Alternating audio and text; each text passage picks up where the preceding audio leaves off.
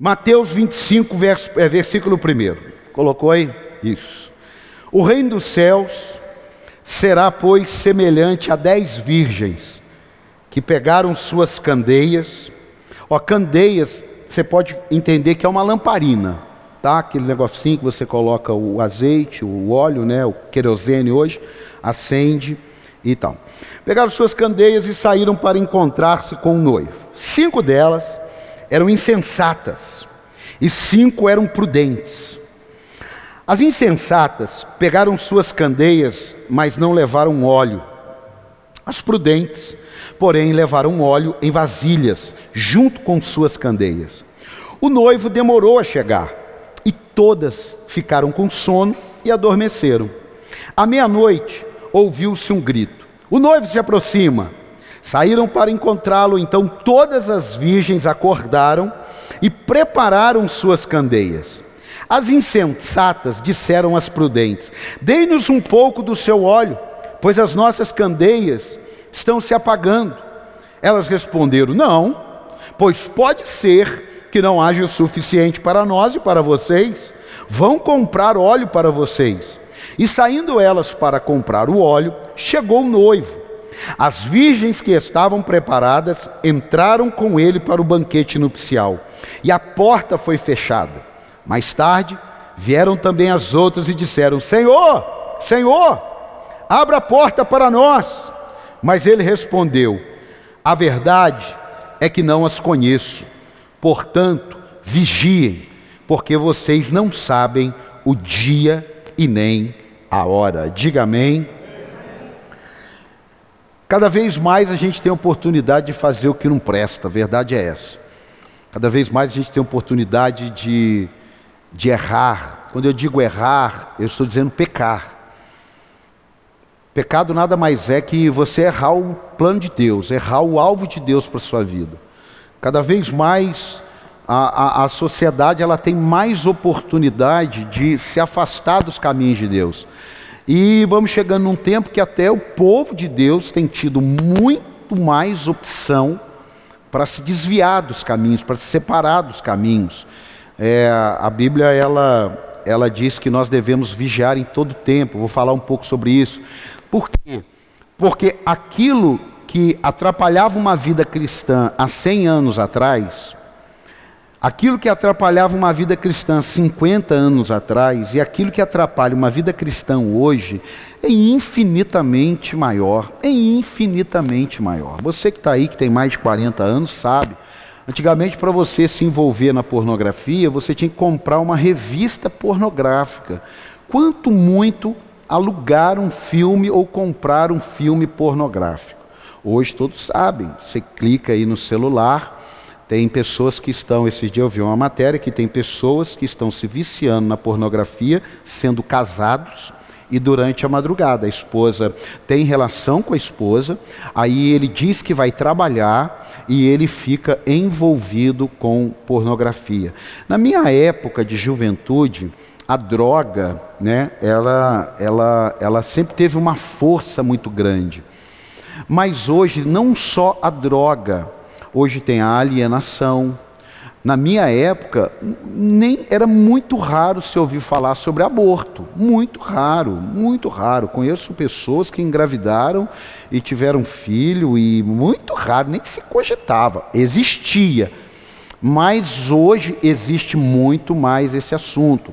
Corrupção. Existia corrupção, sim, mas hoje muito mais, até porque a gente fica sabendo hoje, amém? Agora, num ambiente desse, eu não vou negar que é, aqui na terra está tudo maravilhoso. Não, nós estamos tendo o melhor de Deus a cada dia. Posso ouvir um amém? Eu estou tendo o melhor em meio do caos, em meio da crise, em meio das diversidades, em meio de algumas coisas que não deram certo. Eu estou vivendo os melhores dias em Deus e sei que os meus melhores dias ainda estão por vir. Quem tem os seus melhores dias por vir, diga glória a Deus. Eu ouvi um pastor amigo meu contar que um pastor deu uma dura nele porque ele fica falando muito isso. Olha para você ver. Agora, a gente não tem culpa se as pessoas estão amargas, não creem no amanhã. Quem crê no amanhã, diga amém. Eu creio no amanhã, eu creio, isso aí tudo vai passar, como tantas coisas passaram. As cadeiras em breve estarão juntas, amém? Logo, logo nós vamos estar minhocados no shopping, glória a Deus. Logo, logo nós vamos estar minhocados no avião, aleluia. Aleluia. Então, logo, logo, tudo vai voltar. E esses melhores dias, eles estão por vir. A questão é: eu estou sendo prudente nesse tempo? Ou eu estou sendo insensato? Confesso a você conheço e, e, vejo muita gente prudente nas coisas de Deus, nas coisas da vida, nas coisas do dia a dia, mas eu vejo que tem a mesma pessoa, dependendo da área da vida dela, ela é insensata, e dependendo da área da vida dela, ela é prudente. Por exemplo, eu vejo muitos empresários prudentes nas suas áreas, prudentes nos seus investimentos, nos seus negócios, mas eu confesso que eu os vejo insensato no quesito fé. Outros insensatos no quesito família, tempo. Por que será que a gente consegue ser insensato numa área, prudente em outra, insensato em outra, prudente em outra? A única resposta que eu encontro é a prioridade. Na minha vida, a prioridade é Deus. A minha vida não é a prioridade, não são meus filhos. Meus filhos não são prioridades para mim. Minha esposa não é prioridade para mim. Meu ministério não é prioridade para mim. Meu carro não é prioridade para mim.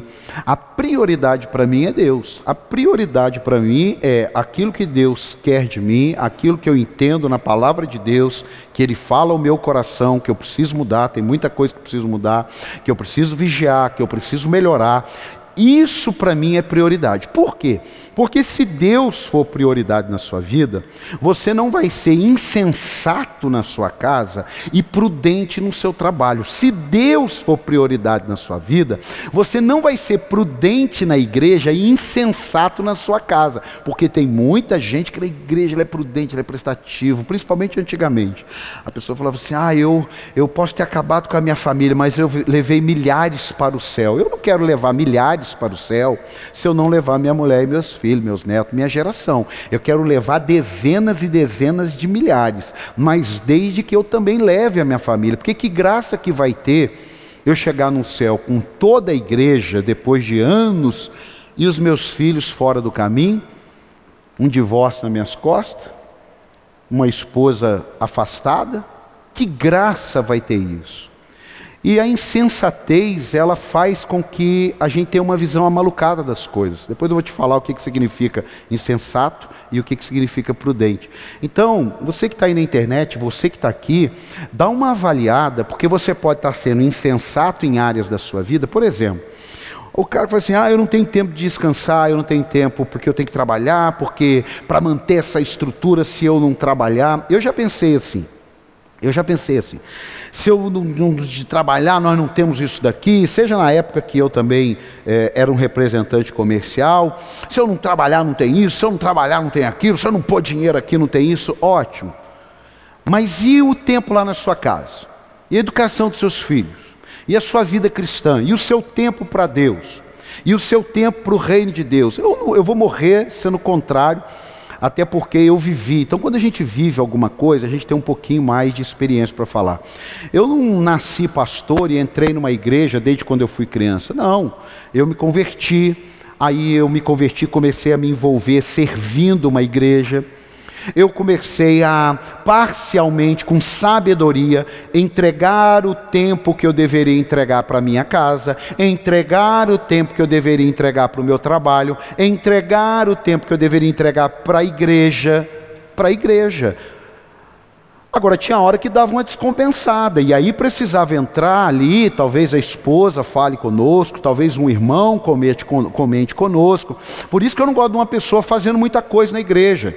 Eu estou alinhando algumas coisas no ministério e eu vi que tem pessoas que têm quatro, cinco tarefas dentro da igreja. Quando é que ela senta?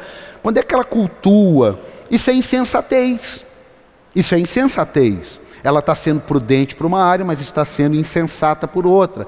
Então, o texto que nós lemos, Jesus ele dá uma aula sobre a vinda dele mas ele dá uma aula também sobre o nosso tempo nessa terra, para viver como cristãos prudentes. Quem está entendendo, diga glória a Deus. Quem está entendendo, diga aleluia. Olha só, a Bíblia pode ter sido escrita centenas de anos atrás, até milhares de anos atrás começou-se a escrever os relatos, né? Depois foi para papel. Mas ela é tão atual quanto o dia de hoje. Ou melhor, ela é até mais atual, porque ela já dá as notícias do amanhã. A palavra prudente tem a ver com a palavra vidente. Engraçado, né? Porque uma pessoa prudente, ela é um vidente do que pode acontecer, é por isso que ela é prudente. Eu, esse dia eu não sei o que foi que eu falei em casa, eu falei assim, ó, se tem um negócio que eu aprendi 100% com meu pai, 100%. Eu até não consegui passar muito para os meus filhos isso não. Mas o meu pai é muito prudente. O meu pai, por exemplo, se ele passar na sua casa e tiver um copo na beirada da mesa, ele vai pegar o copo na beirada da mesa e vai pôr na beirada, no, no meio da mesa. Se ele for parar um carro e ele parar um carro num lugar que está meio duvidoso, ainda que tenha uma vaga, ele tranquilamente ele anda dois quarteirão e para o carro em outro lugar. Por quê? É extremamente prudente. Por um lado, isso foi bom. Mas por outro lado também, a gente fica um pouco assim, quase que um pouco meio paranoico com muita coisa, porque a gente acaba vendo perigo em tudo. Então eu não quero fazer você aqui achar que prudência é viver sob a pressão do medo. Olha só. Mas que também a prudência não tenha um peso para você caminhar em Cristo, para você caminhar na sua vida, para você caminhar nos seus negócios, para você caminhar na sua saúde. Como que pode uma pessoa ser boa para ganhar dinheiro e na cabeça dele, no século 21, ele dizer que ele não pode parar uma hora por dia, ou dia sim, dia não, e ir para uma academia ou fazer uma caminhada? Como pode uma juventude que não consegue separar seus tempos? Isso é insensatez. Quanto tempo você gasta de olho no celular? Quanto tempo você gasta na cara com um livro? Quanto tempo você gasta perdendo tempo? Esses dias eu tive algum, o, celular ele te avisa, né? Seu consumo aumentou x% essa semana. Seu consumo aumentou x% essa semana. Aí eu vi que o meu consumo estava aumentando. E ele diz assim: ó, parabéns, seu consumo aumentou 10%. Parabéns, seu consumo aumentou 18%. Aí eu dei uma parada e falei: peraí. Primeira coisa, não vou mais ficar assistindo TikTok. Porque aquele negócio é satânico. Esse dia eu sentei com uma xícara de café e eu peguei e falei: deixa eu ver o TikTok. Eu estou te falando diante de Cristo isso aqui. Quando eu acordei, parecia que eu estava hipnotizado. Eu vou falar porque é um testemunho da prudência. Eu estava 32 minutos sentado com meu café esfriando. Eu fiquei assim, ó, que engraçado.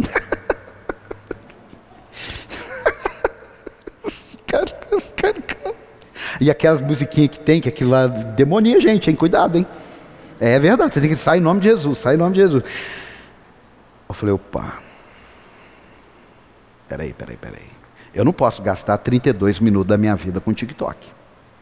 Não, não posso. Não posso. Eu comecei, desde quando liberou, a falar assim, poxa, não dá para ir na academia, não dá para ir na academia. Eu falei, opa, opa, opa, opa, opa. Peraí, peraí, peraí, peraí, peraí. Peraí, academia, 48 anos, dois quilinhos a mais nessa pandemia, daqui a pouco vai para três e o Senhor é o meu pastor e nada me faltará. Opa, opa, opa. Prudência. Eu poderia ser insensato. Já fui insensato em algumas coisas. Às vezes até sonho em algumas e Deus me ajuda e me corrige. Mas o maior perigo da insensatez é que você vai mergulhando naquilo. Você vai mergulhando. Você vai mergulhando. Olha, não levanta a mão. É uma insensatez uma pessoa casada não gastar um tempo da sua vida semanal lendo alguma coisa sobre casamento, assistindo uma mensagem sobre casamento. É uma insensatez. Pastor, eu não faço isso. Você hoje, nesse quesito, você é insensato. Você é louco. Porque o casamento é muito complexo. casamento hoje, no século XXI, não é para frouxo, não, irmão. Frouxo não deve casar, não. Devia ter um termômetro para medir a frouxura da pessoa, de homem e mulher. Você não está legal, não. É muito frouxo. Não vai dar certo, não. Fica solteiro mesmo. E a mesma coisa um jovem. A mesma coisa um jovem. Você precisa ser mais prudente com a sua vida. Você precisa ser mais prudente como você administra o seu tempo, você precisa ser mais prudente nos seus relacionamentos, você precisa ser mais prudente com as coisas da igreja. O que tem de jovem hoje, que não tem tempo para servir na casa de Deus. E o apóstolo Paulo falou: todo solteiro deveria enfiar a cara nas coisas de Deus. Todo solteiro deveria enfiar a cara. Quantos cultos de jovens, com 35, 40 jovens, vinha 10, vinha 15. Você vai falar para mim que esses jovens são prudentes? Não são. Não são. Alguém precisa dizer, não é.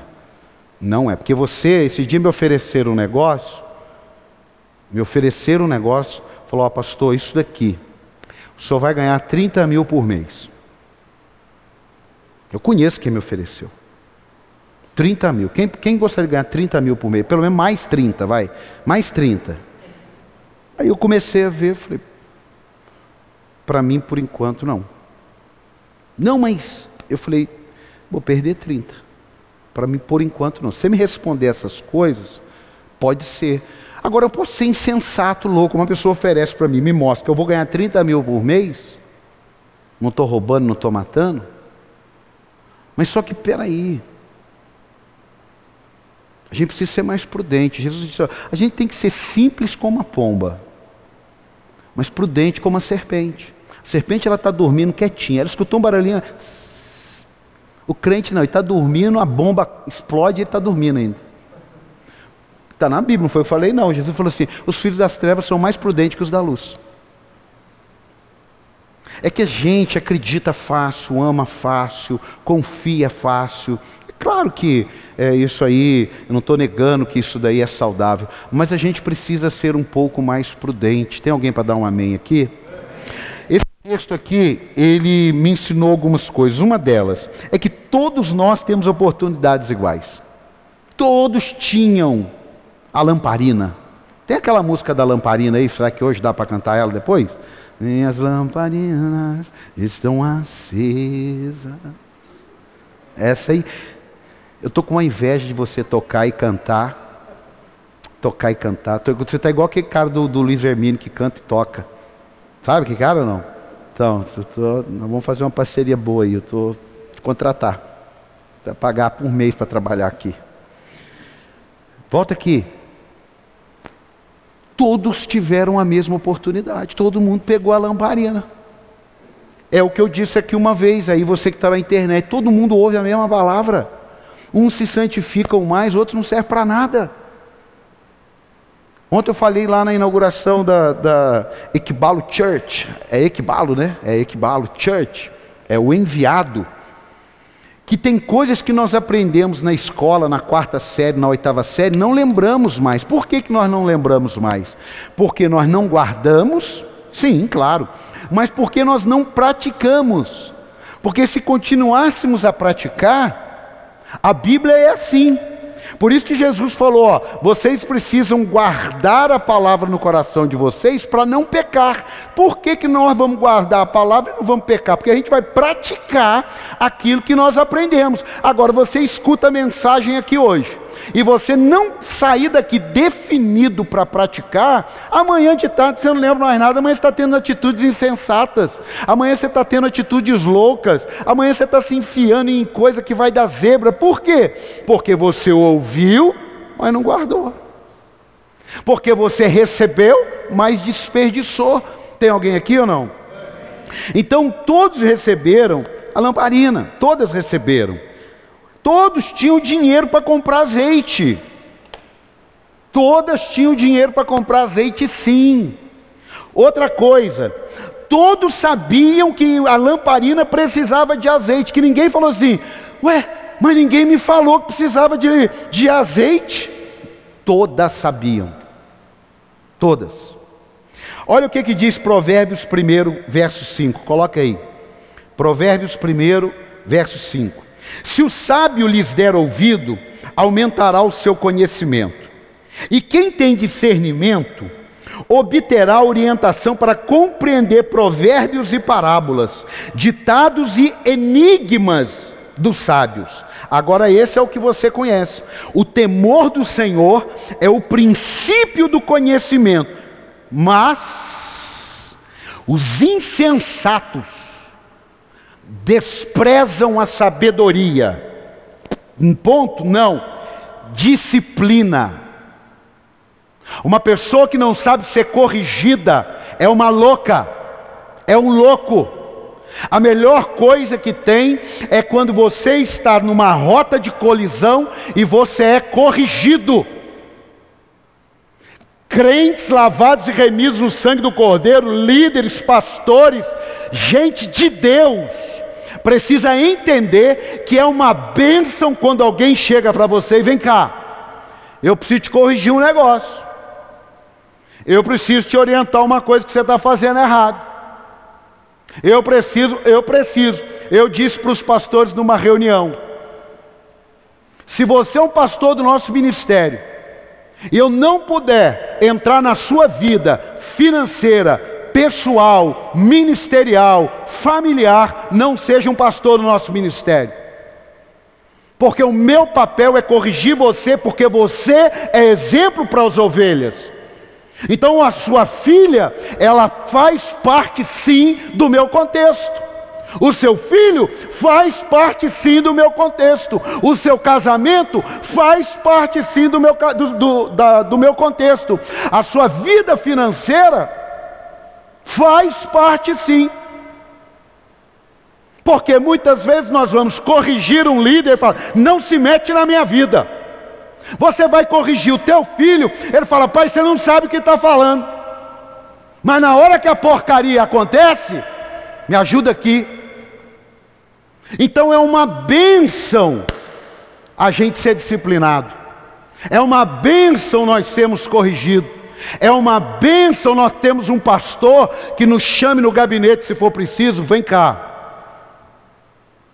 Eu estive vendo isso aqui, para o seu bem. Eu, no seu lugar, eu agiria diferente. Eu já perdi pessoas por corrigir. Eu já perdi pessoas, já entrei em discussões por corrigir. Agora, quem que a Bíblia diz que corrige? Quem ama. Se Deus te corrige, é porque Ele te ama. Se o seu pai te corrige, é porque ele te ama. Se a sua mãe te corrige, é porque ela te ama. Porque filhos entregues a si mesmo envergonham seus pais. Filhos de Deus, entregues a si mesmo, envergonham a Deus. Vivendo um tempo decisivo na vida.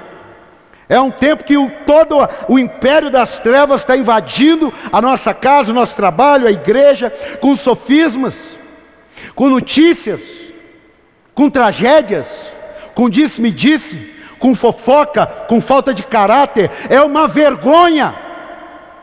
Pastores presos, e tem que ser preso. Pastores assassinos, tem que ser preso. Corrupto, preso, tudo. Pastor, mas pode ser calúnia. Calúnia, deixa que resolve. Mas é verdade, tudo na cadeia. É uma, é uma demolição de valores. Por quê? Porque parece que Jesus não vai voltar. Parece que é invenção de alguém.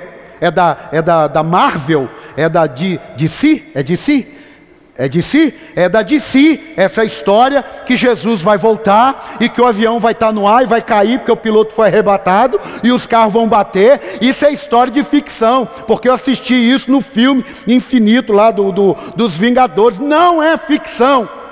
Quem contou essa parábola foi Jesus, e ele está dizendo: ninguém sabe a hora. Eu sei a hora que eu nasci, eu sei a, o, o lugar que eu nasci, eu sei tudo, segundo, fração, mas eu não tenho a mínima ideia do dia que eu vou morrer. E Jesus está dizendo: sejam prudentes, porque ninguém sabe o dia e nem a hora. E eu vim aqui dizer para você: há uma chance para todos nós hoje de pegarmos a lamparina, pegarmos o azeite, louvarmos a Deus, exaltarmos o nome do Senhor e viver os melhores dias da nossa vida.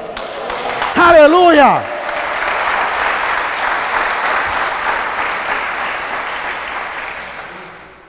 Existem coisas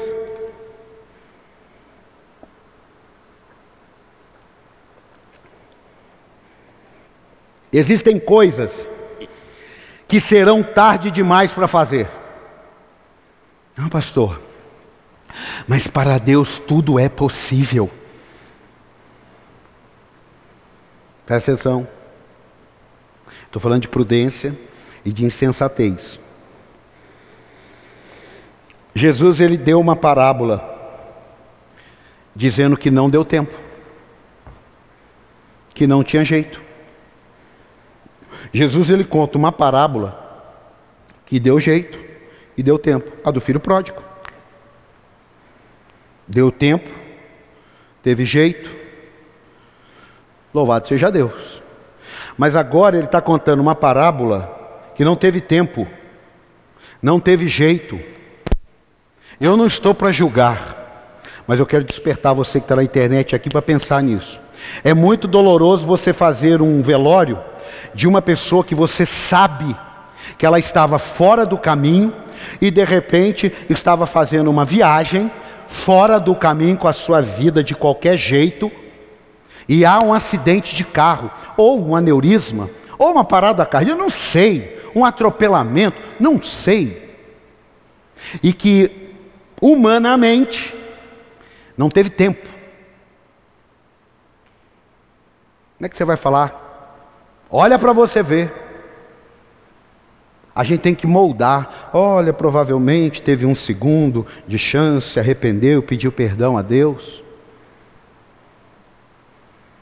Pensa. Pensa você que está na internet se não é verdade. Pensa se isso não é verdade. Uma pessoa pode estar tá lá é, num baile, pode estar tá na onde for, sei lá, sei lá se envolveu com uma mulher casada, se envolveu com um homem casado, sei lá, e uma mulher, o cara, ele está esperando uma surdina e o cara vai saindo assim, ele toma um tiro na cabeça, que não deu tempo dele se reconciliar com Deus. É isso que Jesus está falando, não tem, lamparina, tem lamparina, mas não tem azeite, não deu tempo. Amado, não fique pensando, ah, uma vez salvo, salvo para sempre. Eu, se aprender, se Deus me revelar, se estiver na Bíblia, eu venho aqui e falo assim, galera, vamos viver a vida. Para que, que nós vamos perder tempo na igreja? Para que, que nós vamos perder tempo com a palavra de Deus? Se quem quer entregar a vida para Jesus, entrega a vida para Jesus, vive do jeito que quer, porque uma vez salvo, salvo para sempre. Que papo é esse? Se a Bíblia fala seguir a paz com todo, é a santificação. Santificação é um processo. Eu sou santo hoje, amanhã eu sou um pouco mais, depois da manhã eu sou um pouco mais, e o dia que eu morrer eu completo. Enquanto eu não morrer, eu estou no processo. Que papo é esse que Deus entende? Que Deus entende, que Deus entende. Eu gostaria de subir aqui e pregar. Isso são pregadores almáticos que estão com as suas mazelas sendo curadas por si mesmo. Jesus é que cura as nossas mazelas. Jesus é que purifica a nossa mente. Jesus é que transforma o nosso ser. É por isso que nós somos convertidos. Nós estávamos caminhando para o inferno, mas por causa dele agora nós começamos a caminhar para o céu. Ah, você perdeu a oportunidade um glória.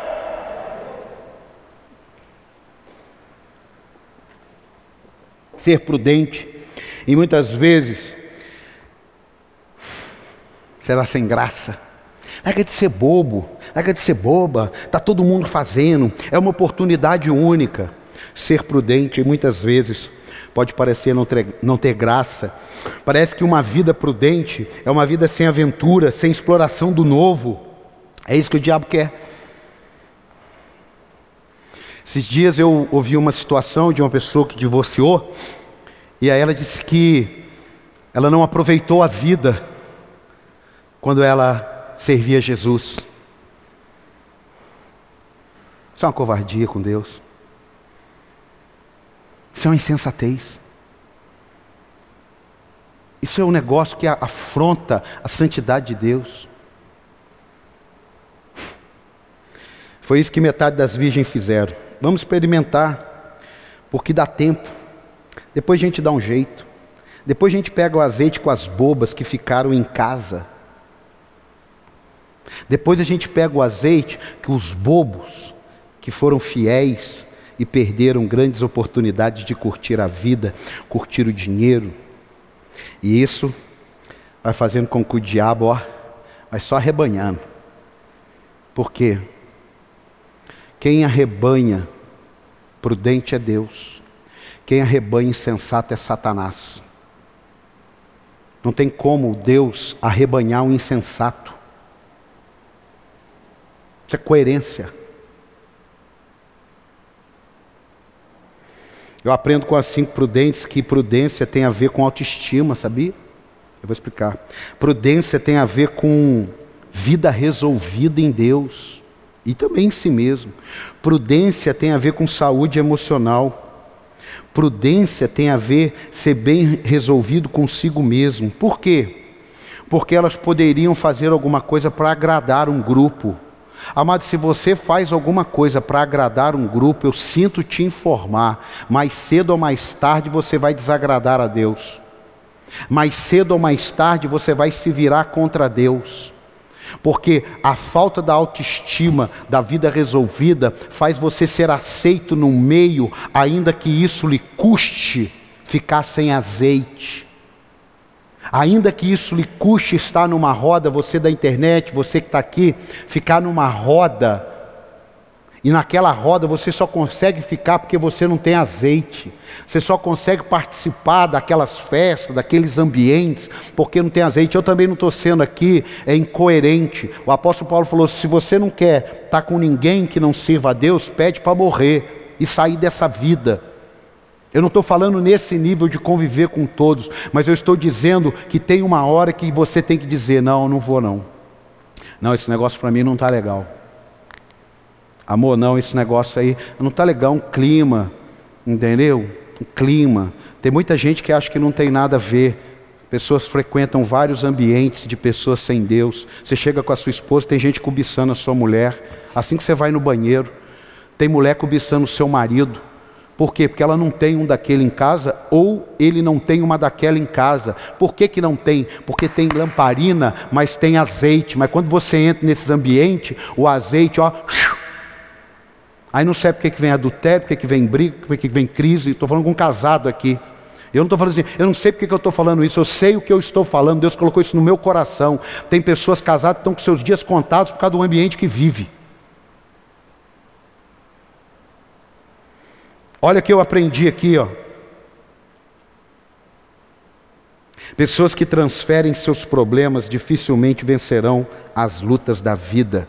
Você vê que elas viveram sem se preocupar com o azeite. Depois falou assim: Ô, oh, me dá um pouco do seu azeite aí. Pô, me dá um pouco do seu. Me dá um pouco do seu aí. Pô, pô ninguém pode me ajudar. Vocês não são crentes. Ninguém ama ninguém aqui não. Me ajuda aí. Me ajuda aí. Me ajuda aí. O que, que elas disseram? Não posso. Parece frio. Não, amado. É prudente. Se vai faltar para mim, eu não tenho como te dar. Mas se eu tenho, para dividir, é meu dever. Mas quando se diz salvação, não está falando de dinheiro, não, hein? Está falando de coisas intransferíveis. Eu não consigo transferir para minha esposa a minha santificação e ela não consegue transferir para mim a minha santificação, assim como eu não consigo transferir para os meus filhos. Pessoas que transferem seus problemas dificilmente conseguem vencer na vida, porque estão sempre pedindo para alguém. É a famosa frase: Eu estou precisando de um milagre. Quem vive sempre precisando de um milagre está fora da vontade de Deus. Eu vou repetir. Quem vive sempre precisando de um milagre está fora da vontade de Deus, porque está sempre correndo perigo, porque, porque é insensato. Até um ladrão, quando a polícia não pega, ele diz assim: graças a Deus eu não fui pego. Foi graças a Deus? É um casal que está ali no adultério, e aí quase que a esposa, quase que o marido pega, graças a Deus a gente não foi. Isso aí foi Deus? É um menino, uma menina que está nas drogas, está fazendo o que não presta, aí a mãe quase pega, ai, ai, graças a Deus, obrigado Jesus, maravilhoso. É Deus? Vamos ser mais prudentes. Gênesis capítulo 3, começou lá atrás a insensatez. Começou lá atrás, Gênesis capítulo 3, versículo 11. E Deus perguntou: Quem disse que você estava nu? Você comeu do fruto da árvore do qual proibi de comer? Disse o homem: Foi a mulher que tu me deste, por companheira, que deu do fruto da árvore. Ah, tá bom, chama, chama, chama a serva. O Senhor Deus perguntou então à mulher: Que foi que você fez? Respondeu a mulher: Foi a serpente que enganou. É tipo corrida de bastão. Quem já viu corrida de bastão? O último que se lasca. O último que. Eu já passei o bastão. Sai correndo aí. Eu passo o bastão. Maturidade espiritual tem a ver com o quanto eu suporto. Você não vai ser maduro pela sua idade. Eu conheço infantis de 40 anos. E eu conheço maduros de 20. Amado, quem sabe hoje a gente pode orar para falar: Deus, o Senhor não voltou ainda.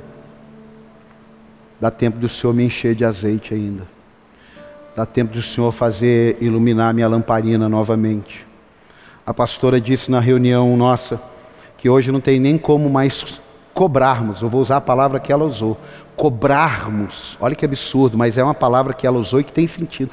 Cobrarmos uma pessoa não está indo na igreja, porque está todo mundo falando, espera, espera, vai quem quer. Maduros não se deixam levar pela raiva ou pelo rancor. Eu já fui muito levado pela raiva e pelo rancor porque era imaturo, era menino. Maduros não se deixam levar pelas coisas do coração, se Deus os estiver falando outra coisa. Precisamos deixar de ser transferidores de problema para sermos finalizadores de batalha. Transferidores de problema, finalizadores de batalha. Eu gosto de uma sentença que diz: Ó, eu não posso mudar o que fizeram comigo, mas eu posso decidir o que fazer, o que fizeram comigo. Isso é para todo mundo. Você não pode mudar a pessoa que quer sair, quer gastar o azeite dele. Você não pode. Mas você não precisa ser levado aquilo ali para ser aceito. Podem ser que direções que funcionaram não funcionem mais. Sabia que tem isso? Tem muitas coisas que a gente aconselha a pessoa mas pode ser que alguma coisa não funcione mais. Você vai ter que aprender isso. Elas receberam um comando sobre o noivo e sabiam que precisavam do azeite, mas na hora, aquele conselho não funcionava mais. Por quê? Porque não dei tempo. Olha para você ver o que 1 Timóteo 1,18 fala. 1 Timóteo 1,18. Timóteo, meu filho, dou a você esta instrução, segundo as profecias já proferidas a seu respeito, para que seguindo-as, seguindo-as, você combata o bom combate, mantendo a fé e a boa consciência, que alguns rejeitaram e por isso naufragaram na fé. Presta atenção boa, boa consciência. Loucos não têm boa consciência, insensatos não têm boa consciência. E o que, que a Bíblia diz? Por isso alguns rejeitaram e por isso alguns naufragaram na fé. Agora olha o 20, que interessante. Entre eles estão Imineu e Alexandre, os quais entreguei a Satanás, para que aprendam a não blasfemar. Eu nunca tinha prestado atenção nisso. O que, que deve ter acontecido para um cara como o apóstolo Paulo, que escreve uma carta sobre o amor, fala assim: Eu entreguei Mineu e Alexandre nas mãos de Satanás para que eles aprendam a não blasfemar. Meu amado, eu nunca fiz essa oração e nem quero entrar nessa de fazer, mas está escrito na Bíblia que alguém disse assim: Eu já entreguei. Pensa você chegar para Deus e falar: Senhor, eu entreguei Fulano na mão do diabo agora. Amados, Jesus disse: Ninguém que vem a mim eu lançarei fora, ninguém. Nós estamos vivendo um tempo. Eu assisti esses dias o filme e, e pedi para meu filho comprar para mim, nem, nem me tocava. É, agora deu, acho que 1.387 vezes o filme Náufrago. É, com essa de quinta-feira agora, 1.300. Aí eu comprei a bolinha, que tem aqui a carinha. Wills! Wills! Quem já viu, irmão? Ah, bom. Eu ganhei um Wilson aí. Aí eu comprei a bolinha. Eu falei assim: o que eu vou fazer com essa bolinha? Aí eu tive a revelação: essa bolinha, ela vai servir para eu nunca mais esquecer que eu posso perder Deus. Porque aquele cara fez tudo por uma bolinha, que tinha uma carinha com o sangue dele. Mas teve uma tempestade, teve uma grande tempestade que a bolinha caiu da jangada e ele ficou amarrado com a jangada e tentando alcançar a bolinha. Aí Deus me mostrou, é como o pecado. Você não consegue largar e a presença de Deus vai indo e você vai e, e puxando tudo aquilo. Amado, ou você larga uma coisa e agarra em Deus, ou Deus vai continuar. Ele não vai parar, ele vai continuar. Por isso que a Bíblia chama as pessoas que estão sem Deus de perdido. E aí ele não encontrou mais a bolinha. Quando ele vai para a terra, no fim do filme aparece ele comprando uma, mas não era a bolinha. Ah, meu amado, vamos ser prudentes, seja prudente nos seus negócios, seja prudente na sua casa, seja prudente com o seu tempo. Ao terminar essa mensagem aqui, seja prudente naquilo que você vem vivido e que Deus tem te livrado. Porque a Bíblia diz que as misericórdias do Senhor são a causa de não sermos que consumidos. Mas tem um detalhe. A Bíblia diz: Não se esqueçais da bondade e da severidade de Deus. Bondade para os que se arrependem, para os que o servem, para os que estão com Ele, e severidade para aqueles que o deixam. Eu não quero ensinar você até uma fé oscilante, mas saiba que tem coisas que podem não ser mudadas e vamos ter que aprender a conviver com isso para o resto da vida. Valorize. Eu queria até te dar alguns exemplos aqui, mas eu não vou te dar, porque são meus. Mas tem coisas que você tem que lutar para não perder. Você tem que lutar. É o seu emprego, lute para perder. Seu casamento, vale a pena sentar, ler um livro. Vale a pena. Por que tantos casamentos foram desfeitos, empresas faliram, pessoas morreram cedo de doenças, relacionamentos acabaram, e todos pedindo a Deus porque pode ser que tenha algumas coisas, o próprio Deus pode não querer voltar. E para terminar aqui, ó, a Bíblia diz que Jesus disse, né, no fim, vigiai, vigiem. Olha só, a palavra vigiar significa ficar atento, estar de sentinela, observar com atenção, verificar, examinar. Como eu disse no início, não é viver sob pressão. Mas deixa eu procurar aqui, que eu até passei sobre o que significa sensato e o que significa é, insensato e o que significa prudente. Ah, está no final. Guarde isso, irmão. Cadê?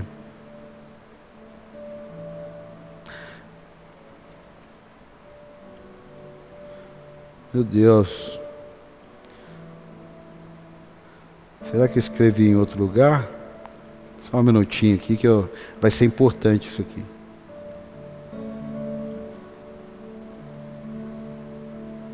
Aí.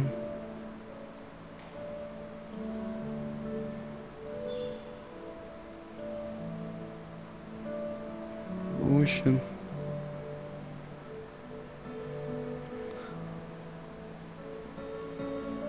Ah, está aqui. Insensato, sem bom senso,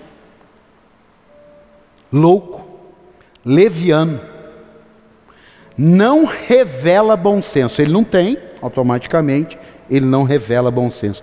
Prudente, previdente, cauteloso, avisado, discreto, procura evitar perigo. Por isso que se eu ver um copo na sua casa, eu também chego e ponho para beirada. Se você parar num lugar, mas não, não para aqui não, debaixo dessa árvore muito escura, a gente vai chegar à noite, isso é meio evidente. É isso aí, eu sou assim também. Fazer o quê? Ó, Não pense você também que porque você está vigilante está tudo resolvido, porque o Salmo de número 127, coloca aí, já vai acalmar nosso coração e equalizar isso aqui. Salmo 127, verso 1. Se não for o Senhor o construtor da casa, será inútil trabalhar na construção. Se não é o Senhor que vigia a cidade, será inútil a sentinela montar guarda. Então, quando Jesus disse vigiai, é: fique na minha presença. Fique na minha presença, porque você na minha presença, você vai estar dormindo, eu estou acordado. O diabo vai estar preparando uma cilada, eu vou quebrar toda cilada, porque nenhuma arma preparada contra ti prevalecerá. O diabo veio para cima de você, você comigo, você resiste, ele vai fugir de você. Você está entendendo? Então, vigiar não é para você sair daqui agora assim, não, estou vigiando, estou vigiando. Não, é você em Deus. A palavra é, sábado, que vem da palavra sabático, descanso, Jesus ele estava dizendo: Eu não quero que você adore o dia de sábado, eu quero que você me adore porque eu sou maior que o dia do sábado, e descansar verdadeiramente é em mim, porque na segunda você pode descansar nele. Quem não tem Jesus, fica esperando o sábado para descansar, o domingo, quem está entendendo? Quem está entendendo? Ele está ralando, o pau está quebrando no lombo dele, ele está, não vejo a hora de chegar sábado ou domingo, eu não vejo a hora. Por quê? Porque ele está ralando. Eu e você não. Você da internet com Deus em você, com o Espírito Santo habitando em você. Não interessa se é segunda-feira de manhã ou quarta-feira à tarde. Eu posso estar no meio de uma batalha e descansar em Deus, porque para mim não interessa a hora que ele vem, porque a hora que ele vier, eu estarei pronto. Maranata, hora vem, Senhor Jesus. Você pode aplaudir a ele? Vamos ficar de pé? Escute. Olha que coisa linda essa frase. O que perdemos no fogo, encontraremos nas cinzas. Repete comigo: o que eu perdi no fogo, eu vou encontrar nas cinzas. Eu assisti um filme e duas pessoas, num problema lá, ele falou para outro: falou, olha, o que nós perdemos no fogo, nós vamos encontrar nas cinzas interessante, é bíblico. Sabe por que, que é bíblico? Porque o sinal de humilhação para quando a gente erra, para quando a gente falha, no Velho Testamento, era cobrir-se de cinza.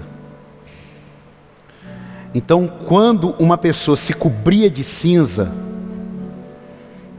ela estava se encontrando novamente em Deus daquilo que se perdeu no fogo das paixões, fogo dos desejos.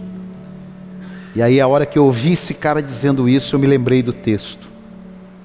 A cinza é simboliza humilhação, eu estou no pó, eu estou coberto de cinza. Por isso que Jó, Davi se cobriram de cinza, sacerdotes se cobriram de cinza, como sinal de humilhação, dizendo: Deus, me encontra no meio dessa cinza, porque eu não tenho mais nada para queimar, porque eu já estou queimado. Procure aí, depois na internet, a síndrome da madeira queimada. São pessoas que passaram por tanta luta, por tanta crise, por tanta dificuldade, que eles não têm mais madeira para queimar, já não têm mais alegria para viver, já não tem mais nada. Isso é lá na psicologia, mas nós podemos entrar nesse lugar, aleluia, cinza pura, e Deus soprar e jogar o azeite, acender a chama, e a gente sair queimando no poder do Espírito Santo. Você pode dar um aplauso a Ele aí? Você vai sair queimando aqui hoje. Não vai faltar azeite não. Ah, eu já entrei ali, ó. Sem nada de azeite, na cinza. Mas aí vem um louvor, vem uma oração, vem um testemunho, vem a palavra de Deus, enche o vaso. É por isso que fala assim: enche o vaso. Né? A Assembleia de Deus gosta muito disso, né? Enche o vaso. É por causa disso. Ninguém vai sair com o vaso vazio. Nós vamos sair com as vasilhas cheias para a glória e honra do nome daquele que vive e reina. Tem alguém para dar um amém aí ou não? Três sentenças para encerrar. Tudo tem um tempo para acontecer. Não brinque com isso. Não perca nas trevas o que você recebeu nas luzes. Tanta gente recebeu coisas tremendas de Deus na luz. E aí ele tanto lutou a insensatez que ele perdeu nas trevas. Escolha escolhas de caminhos apenas para o hoje pode estragar seu amanhã, é o famoso prazer do agora e a dor para sempre. Fuja disso, você é prudente. Terceiro e último, reveja sua prudência, assim como reveja a sua insensatez, porque talvez a sua prudência está impedindo você de viver o melhor de Deus. Ah, eu tenho medo de, ah, porque eu não sei o que, ah, porque eu não sei o que. Cheio de não me toque. Ela é o perfeito, ela é a perfeita do negócio. Ela é sumidade da perfeição. Não posso me contaminar com ninguém porque alguém vai me ferir, alguém vai me atrapalhar a vida, alguém, alguém, alguém. E Deus está lá de cima falando assim: Isso aí é a religião que faz. Eu vou me isolar. É o mosteiro eu ouvi dizer, ouvi dizer, não me aprofundei, ouvi dizer, que a questão de separar as pessoas, né, coloca no mosteiro, isola da vida, isola da sociedade, porque era a única maneira de ter um encontro com Deus. Então as pessoas se isolavam. A religião católica fez muito disso. Isola a pessoa, tira ela do meio dos outros, não deixa ninguém se relacionar com ninguém, não deixa padre casar, não deixa o jovem, não deixa, não deixa, não deixa. E vai isolando, vai isolando, vai isolando, vai isolando. Agora isso eu aprendi numa aula que nos, em alguns monastérios as pessoas dormem ao lado de esqueletos para a vida inteira ficar sabendo esse é o seu fim, esse é o seu fim. Que vida terrível essa, hein? Que vida sem graça. Todo dia, Andrezão, pensa, você vai dormir, tem um esqueleto do seu lado. Ó, oh, esse é o seu fim, esse é o seu fim, meu amado. Todos os dias a Bíblia diz que eu me pai, em paz me deitarei. E todos os dias pela manhã as misericórdias do Senhor se renovaram. Ah, dá um aplauso a Ele aí, pelo amor de Deus. Ah, eu não vejo a hora de chamar você no altar. Eu não vejo a hora de chamar você no altar, meu amado da internet. Nesses 13 anos de ministério eu aprendi. Eu não posso falar só porque está todo mundo falando. Já passamos disso. Eu preciso falar aquilo que Deus coloca no meu coração. Não importa em qual cidade você esteja, se não é São José, se não é Cruzeiro, procure uma igreja. Vê se ela é preta, vê se ela tem um, um pastor assim, parecido, pior, melhor, mas se envolva lá gasta sua vida, vai dizimar lá, vai ofertar lá, vai doar, vai dar comida, vai, vai ficar na portaria, vai ficar no estacionamento, vai ser mergulhado nas águas.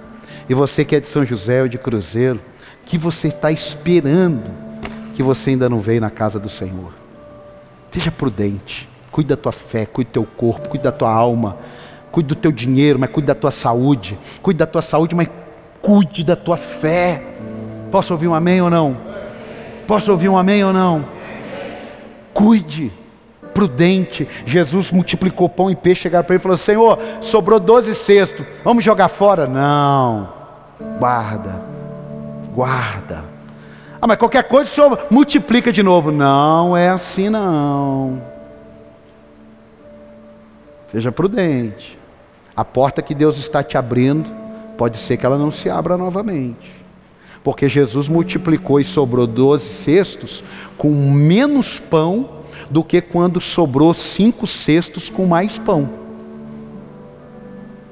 Vou repetir: sobrou mais cestos com menos pão e menos peixe do que quando tinha mais peixe e mais pão. Por quê? Não esbanje, não brinque com as oportunidades. Elas podem passar sim. Deus é um Deus misericordioso. Estamos todos vivos. Quem está vivo aqui, diga amém.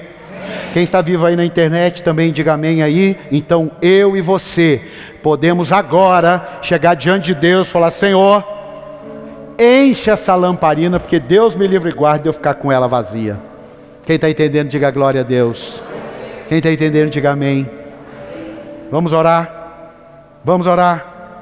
Pai, no nome do Senhor Jesus. Hoje o Senhor precisa nos encher da tua graça, da tua glória. Derrama o teu azeite precioso. Abençoa, Senhor, a lamparina do pastor Alexandre ali em Jacareí, da sua esposa, para que nunca falte o óleo da alegria, o óleo da ousadia, o óleo, Senhor, da fé. da unção, da graça, mas também aqui, Senhor, se tem pessoas, jovens, adultos, não importa, na internet, que estão com as suas lamparinas vazias, que estão com as suas lamparinas secas, alguns podem estar até entupidos já, que nessa noite o Senhor venha nos encher, o Senhor venha nos limpar, nos desentupir, nos purificar, porque nós queremos sair daqui com a mente de Cristo.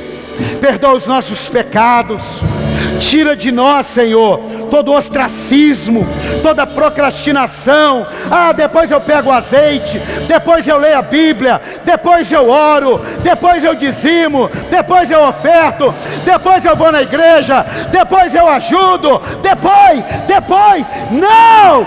Em nome de Jesus, não! É agora! Pega a lamparina, pega o azeite, pega a tua casa, pega teu dinheiro, pega teu negócio e vai aonde Deus te mandar. Aleluia! Ei! Arabá chorando arabás. Xena cantarabassuri andarabacê. Ah, eu quero a minha lamparina cheia. Ah, eu quero a minha lamparina transbordando.